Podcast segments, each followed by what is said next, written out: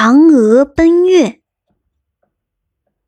后羿因射日被削除神籍后，留在了人间，继续为民除害。人们因感激他，所以拥他为王。一天，后羿经过一个秀美的山村，忽然听见一声惊叫，只见远处有一只大狗熊，正扑向一个在溪边汲水的姑娘。那姑娘惊恐中，把一桶水向狗熊泼去。正当狗熊再一次扑向那姑娘时，只听见“噗”一声，后羿的利剑飞来，狗熊应声倒地死了。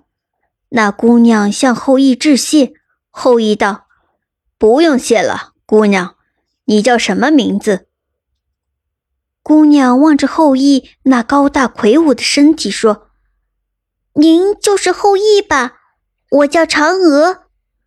村里的人们听说后羿来了，都拥出来欢迎他，纷纷请后羿到自己的家里去住。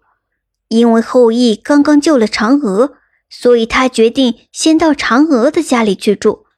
后来，村里的乡亲们看出后羿和嫦娥情投意合，就向嫦娥的父母建议让他们结婚。嫦娥一家很赞成。结婚以后，后羿还是起早贪黑的四处奔忙。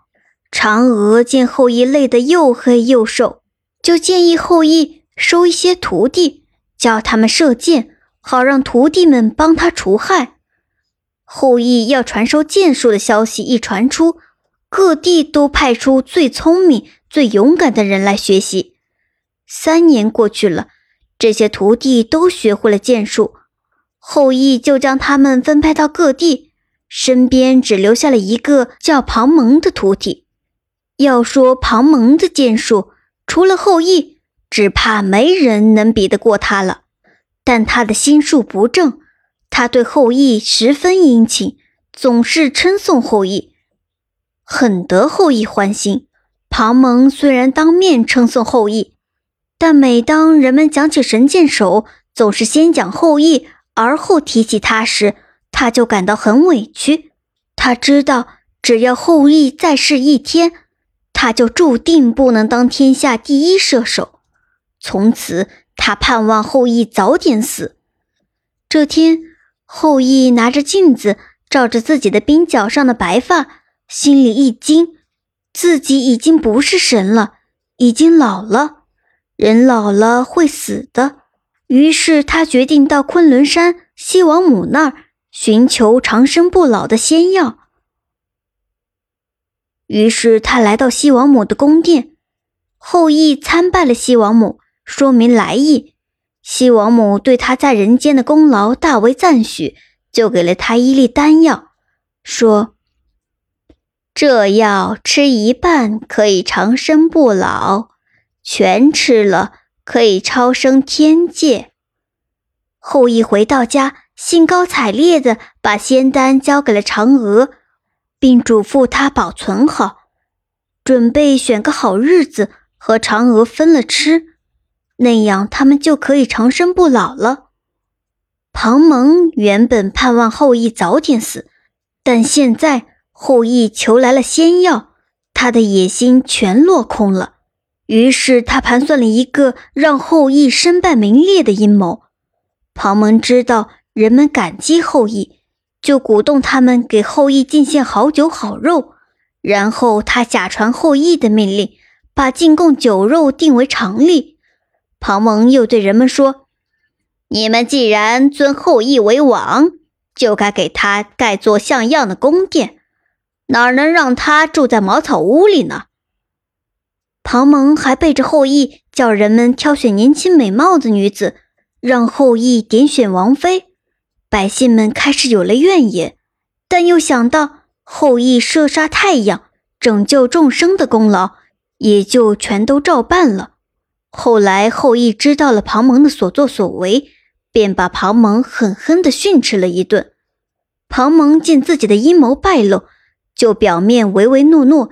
心里却生出了更歹毒的念头。这天傍晚，后羿打猎回来，刚跨进家门，庞蒙就从门后闪出来，抡起大棒，狠命地朝后羿的后脑砸去。后羿大吼一声，倒在地上。随后，庞蒙用剑逼着嫦娥做他的妻子，还要他立刻把仙丹拿来分了吃。嫦娥怕仙丹落入这坏蛋的手里，便假意应允了，然后偷偷取出仙丹塞进嘴里。他的身体立刻就轻轻地飘了起来。那庞蒙见嫦娥吞了仙丹，就伸手去抓嫦娥，但一把没抓着，嫦娥已经从窗口飞了出去。嫦娥养的玉兔也一纵跳入他的怀里。嫦娥边飞边喊：“大家快来杀叛徒啊！”庞蒙连发三箭向嫦娥射去，但都被玉兔用爪子给打落了。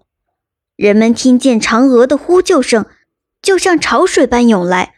庞蒙见状，慌忙往山里跑去，躲到了一个山洞里。